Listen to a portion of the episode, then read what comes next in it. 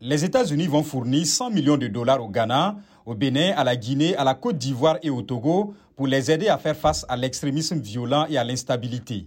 C'est ce qu'a déclaré la vice-présidente américaine Kamala Harris.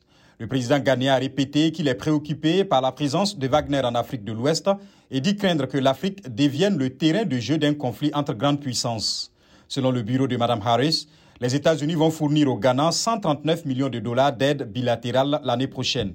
Le Ghana est confronté à une crise économique avec une inflation de plus de 50% et une baisse de la monnaie locale, le CEDI. L'année dernière, le Ghana a fait défaut sur la majeure partie de sa dette extérieure de 29 milliards de dollars à cause de la montée en flèche des paiements d'intérêts et l'inflation.